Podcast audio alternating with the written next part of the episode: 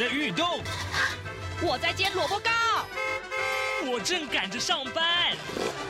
哦，我要赶着去上课啦。这个时候，我们都在听夏志平制作主持的《早安台湾》。早安台湾带给你最热门的时事访谈，最感动的人物专访，最直接的民意表达。对，让我们一起收听《早安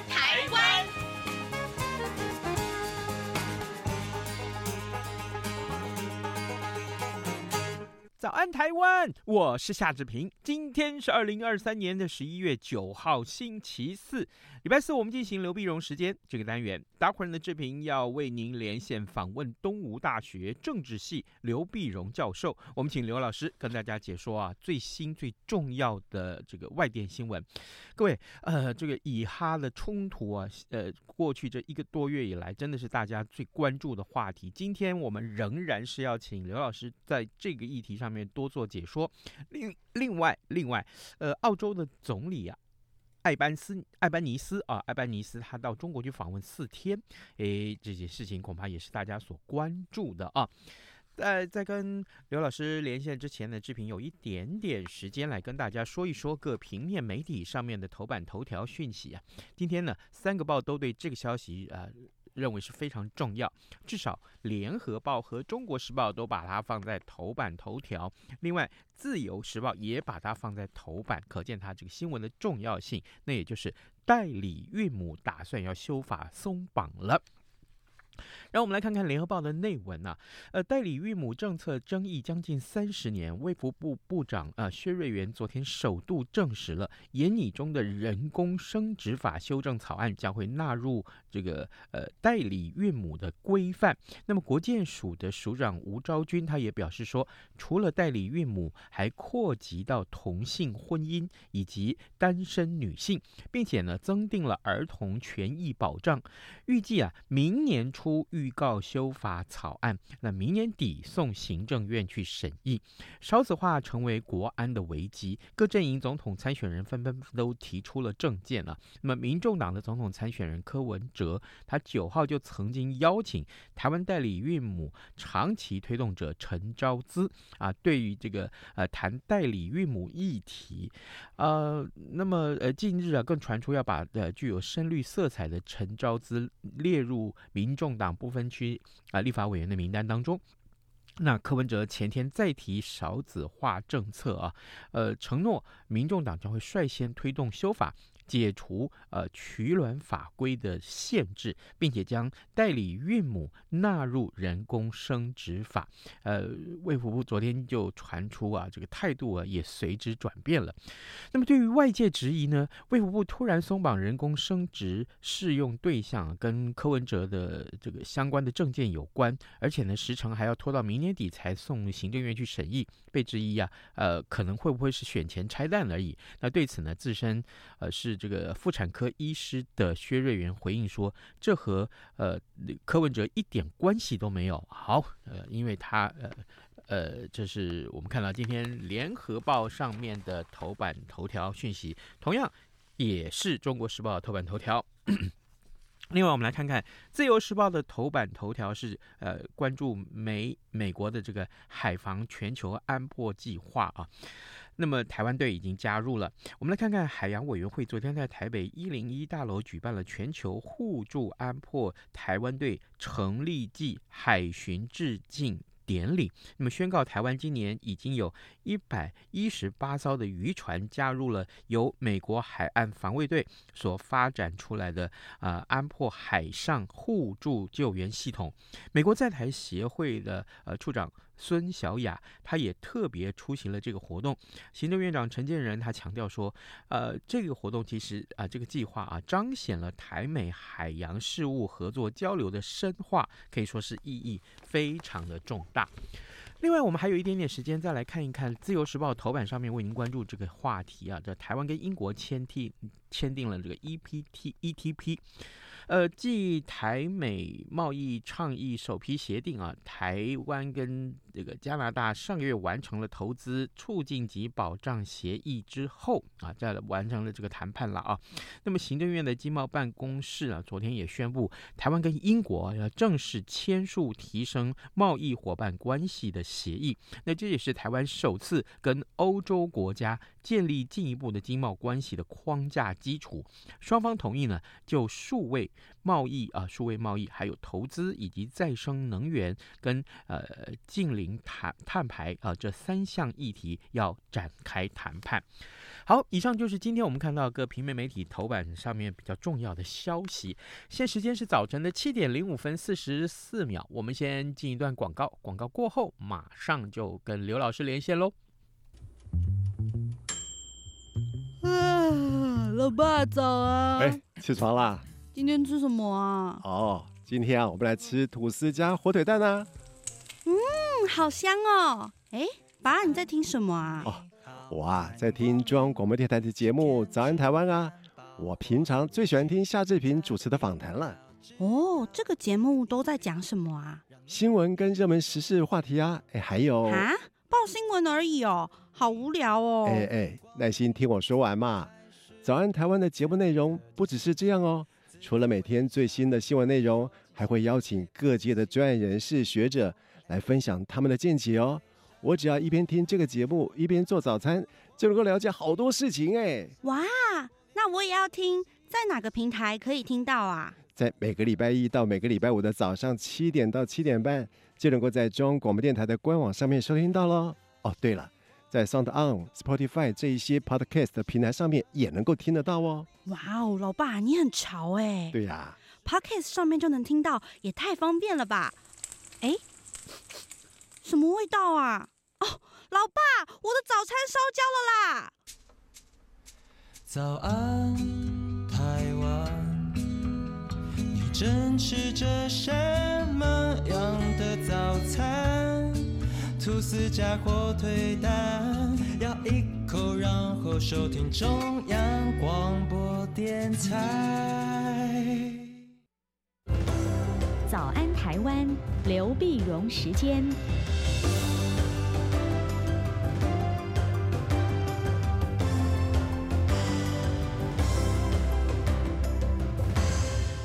这里是中央广播电台台湾之音，您所收听的节目是《早安台湾》，我是夏志平。此刻时间早上七点零七分五十秒了啊，各位听众，我们此刻要为您连线东吴大学政治系刘碧荣教授，请刘老师为我们来关注重要的外电新闻。老师早安，早，各位听众朋友，大家早。老师，从十月七号这个以哈爆发冲突以来，几乎每个礼拜您都会为我们来解说重要的这个最新的进展。这个礼拜最新的进展是什么？但是听说啊，这个战事可以说是越来越，哎，你怎么说？死伤人数越来越多了。为什么他们不知道要要稍微节制一点啊？对呀、啊，所以这个这也是麻烦。你一转眼已经打一个月了啊！是啊，嗯，十月七号、十一月七号的一个月了。一个月了，那么最新的进展呢？以色列地面部队已经进到加萨市啊。本来在在周周末的时候呢，他们就围着加萨，围加萨市呢，就说四十八小时之内要进去，啊，现在已经进去了，已经进去了呢。当然就是就是主要的，他们就就要抓这个，呃，他讲说切抓着哈马斯的这个领导人，啊，然后把他这个通讯截断的铲除哈马斯，然后呢，就还要摧毁他这个北加萨的这些地道啊。所以他也派了工兵在后面啊，前面就有飞机轰炸，地面部队进来，工兵就摧毁地道的这个入口啊，等等啊，嗯，所所以这个他是纳赛尔胡子讲说，现在大概可能要要要几个月才能够把这些都清掉。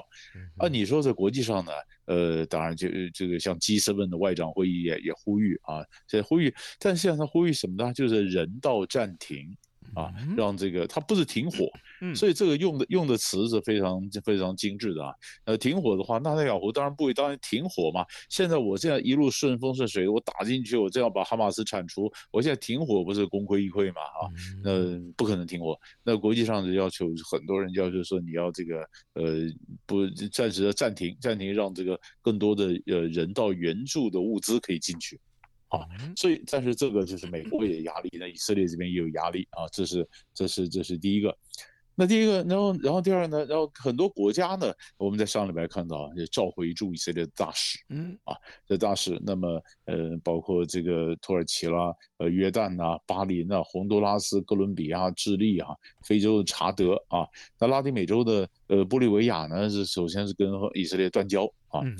那这里面这里面我们当然是看的什么特色呢？你看，像比如说，呃，像这个和有几个海湾国家啊，像巴巴林啊，或者这些国家，他们就是二零二零年川普时代，嗯，就说推动以色列跟海湾国家建交，而现在海湾的国家里面呢，像这有很多内部也有压力，说，哎，当初跟以色列建交对不对呀？呃，起码我们要这个叫，呃，给以色列一点外交上的压力啊，呃，切断经贸关系啊，等等啊。那而且这些这些国家呢，很多就是除了中东以外，拉丁美洲国家很多。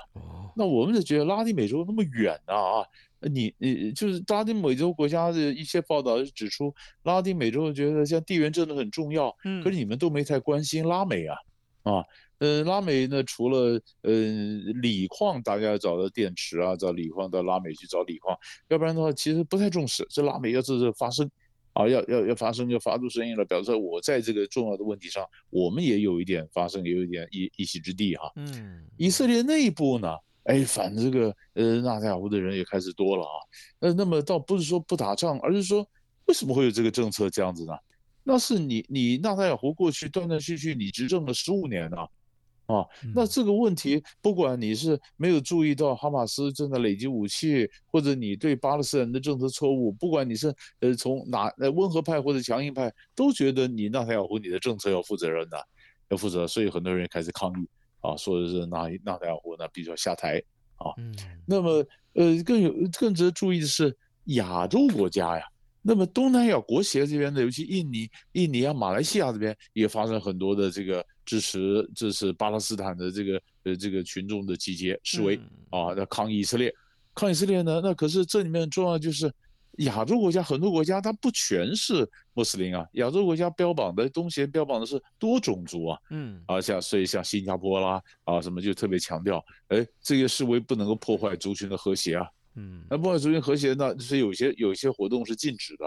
啊，那印那这个这个呃安华这边的嘛，而且安华这边说，那那那那我是背书的，但是发现不会破坏族群和谐，但是是不是会破坏族群和谐，是不是会会影响到东南亚这边动荡，就是中东的冲突会不会外溢到东协这边呢？啊，这个其实也是我们逐渐逐渐放大我们的视野，地平就是我们的地平线拉远一点，这些看的这个一圈一圈的、啊、这个涟漪效应，从内圈到外圈，其实可以观察的面还蛮多的。是，老师有。一个比较延伸出来的话题啊，就是当呃刚刚您有提到，其实从川普时代就一直鼓励啊、呃、以色列啊、呃，或者是鼓励呃中东国家来跟以色列建交。当然呃有了一些呃让中东问题和解的一项。迹象产生了啊，但也出现了。嗯、可是啊，如果这个事件再来看下去的话，呃，是不是这个中东的和平其实越来越远啊？而这是一个问题。另外，另外，呃，你提到的这个东南亚的问题，呃，特别是嗯，这个安华啊，马来西亚的安华，其实呃，安华今天会重新执政，也跟美国有很大的关系啊。那他现在会不会等于他的？这个做法谈话会会是跟美国唱反调，这是这样子吗？所以所以所以这个呃呃，就安华安华这里我觉得比较比较难讲啊。呃，他到美国也倒不是，因为他是穆斯林国家嘛。对，印尼他是他是世界上人口最多的这个回教国家，但是人口最多的回教国家，他总要地方有有所发言呐。啊，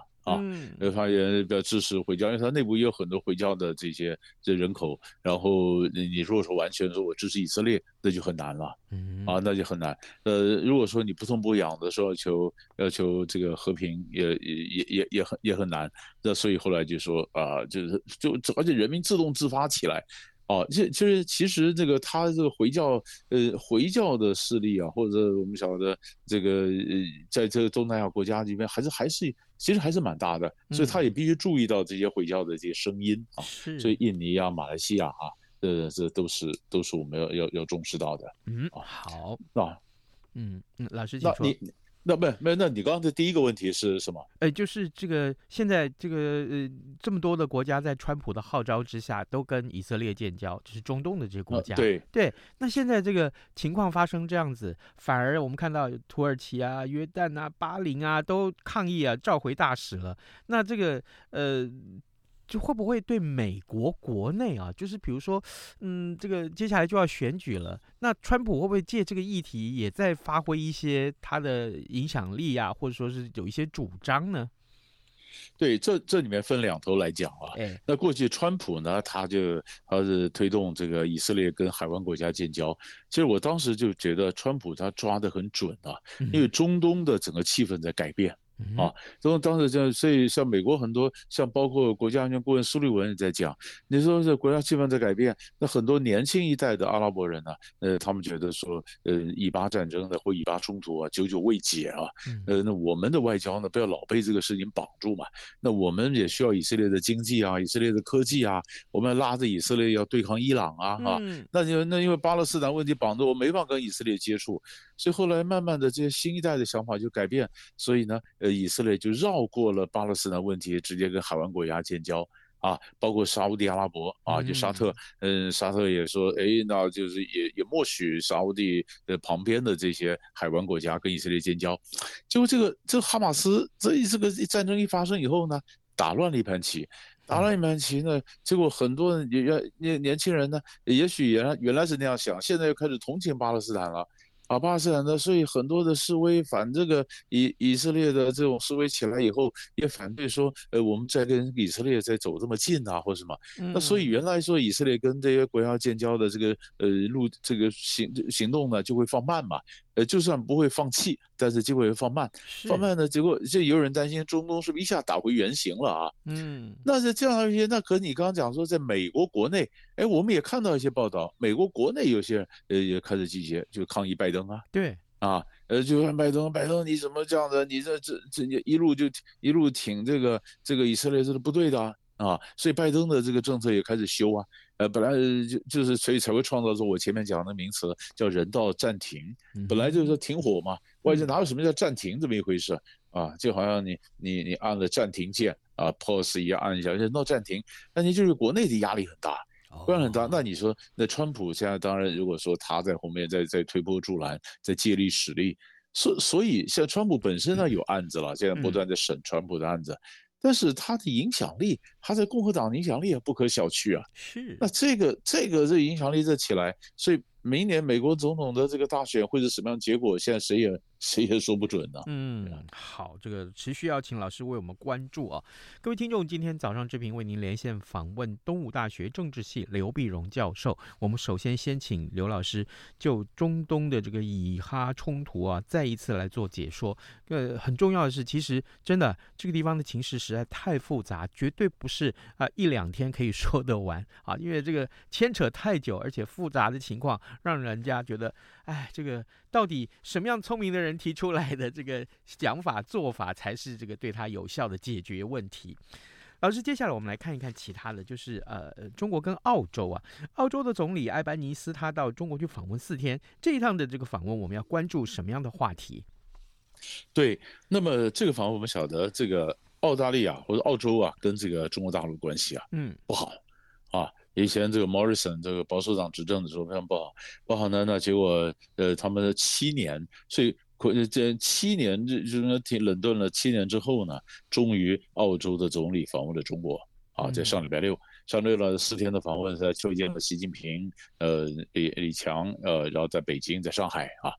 那我我们现想的为什么为什么会现在为什么以前不好？呃，为什么现在会变好啊？那那以前以前不好呢？当然，如果讲比较近的原因呢，那当然就是澳洲呢，就是在 COVID-19 的时候要求国际上要调查中国啊，你是不是武汉肺炎啊？啊，呃，你说新冠肺炎，那不是就是武汉从出来的是调查？那中国大陆这边当然很生气了，呃，你为什么这个东西没有定论呢？你怎么一副我？就是好像我是散播者啊，所以中国大陆当然就就报复嘛。就开始有各种的贸易贸易战的开始打起来，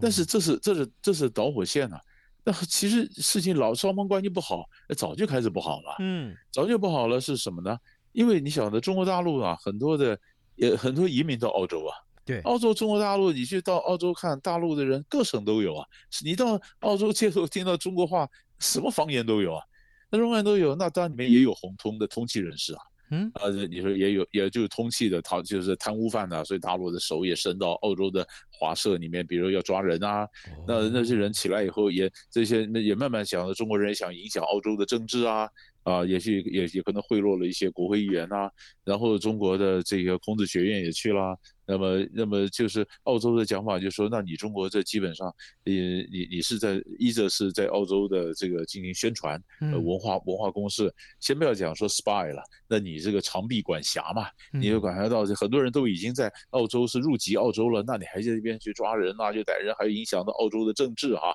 那更何况中国大陆最近呢，呃，它的外交上更是比较凶一点，战狼外交嘛，嗯，不管在南海啊，不管在台海啊，那么都比较具有侵略性。所以现在澳洲去看，所以澳洲就跟美国走得更近了，所以不会才有才有印太联盟嘛，才有阿库斯嘛。对，那这样一来的话，那中国看来说，那你这个靠美国这么近，你就就是就是内政外边你都跟着我对着我干的嘛，那中国大陆跟这个澳洲的关系就越来越恶化。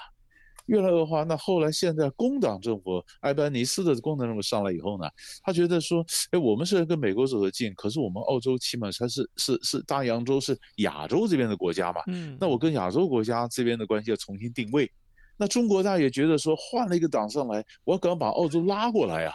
呃，所以中国大陆跟澳洲的关系就开始软化一点了。呃，就双就开始软化一点，就把他希望希望能够拉过来，把不要跟美国走这么近哈，拉过来，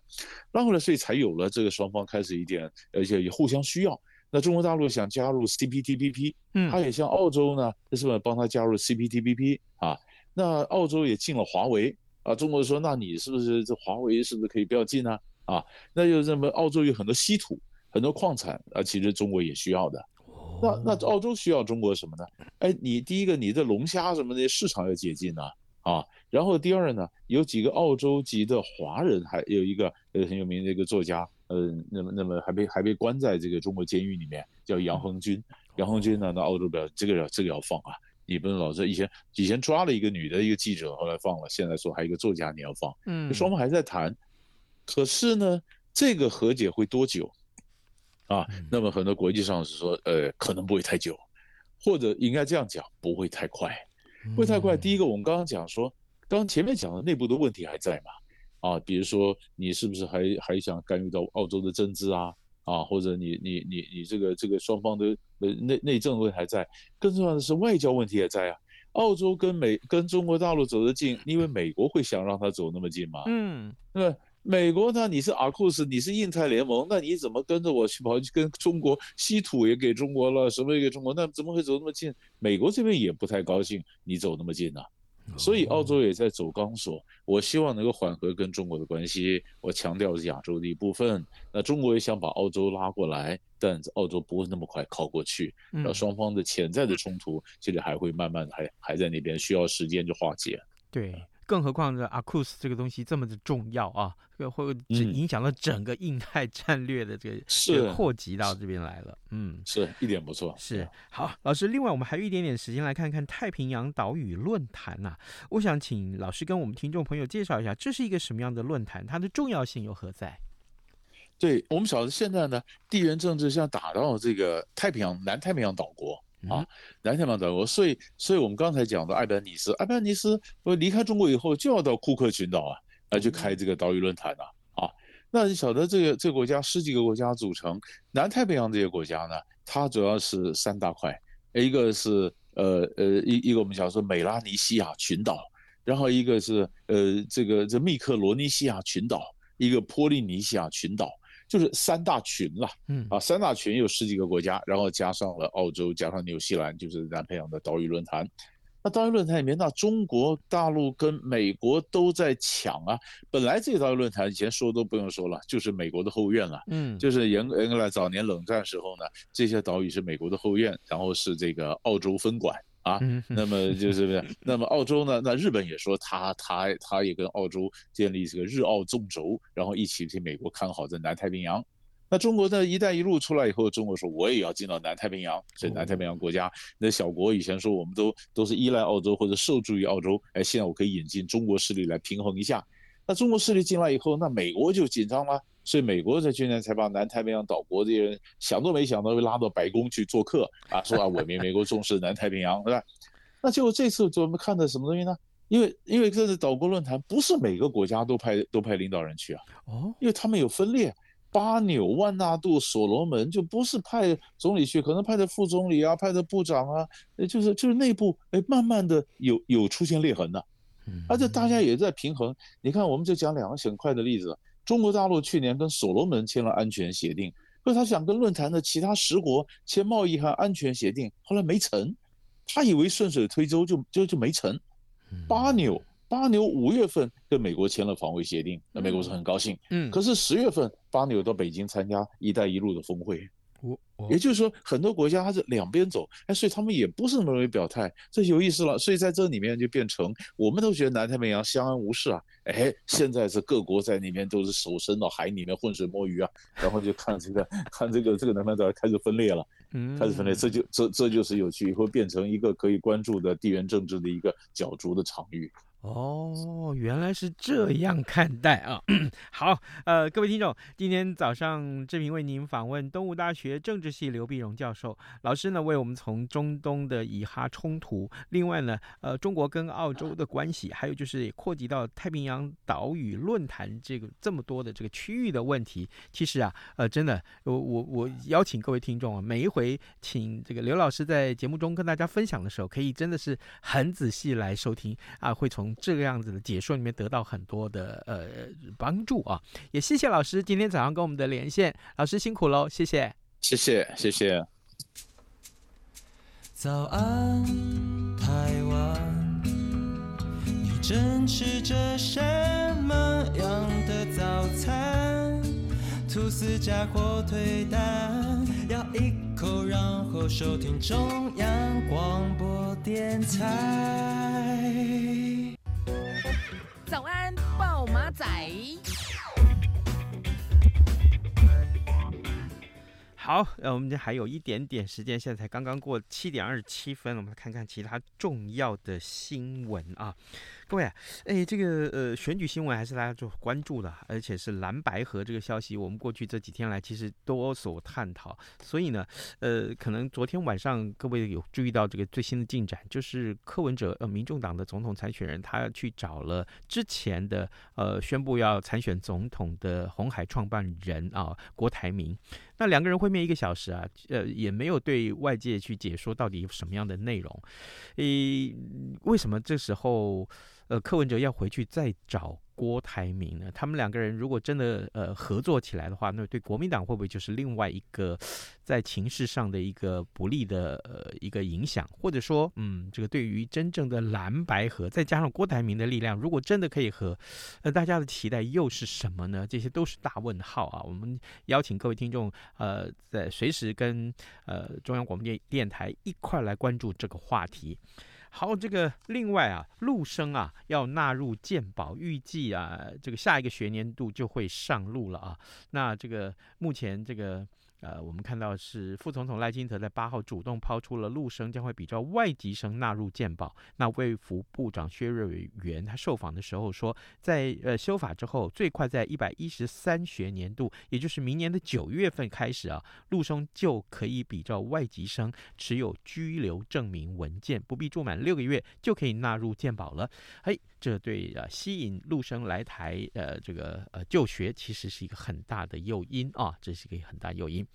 好，最后我们还是要再告诉大家这件事情，因为目前央广啊，目前中央广播电台正在进行一个调查，那是有关于 Podcast 的这个调查。那呃，当然这是也是为了了解听众们的需求，我们会做一些修正。那如果说您是透过 Podcast 来收听我们的这个节目品质，或者说哎，你打算呃另外增加一个收听央广节目的管道，那就是 Podcast 的话，都欢迎您上到我们的官网上面来，请您花个五分钟就好啊，填写一个问卷。那你的意见对我们来说其实非常重要哦啊。那为了感谢您的参与，所以你只要留下你的联系方式的话，你就有机会得到很精美的礼物。那我在官网上看到，哇，这很漂亮的。书包呢，啊，还有雨伞啊、水壶啊等等啊，啊 T 恤啊，哈，这钱包，其实这么多的礼物，通通都是要送给大家的。欢迎您踊跃上来填写问卷，好吗？也千千万记住是留下您的联系方式。好，呃，今天节目时间也差不多到了，咱们就说拜拜，明天再会喽。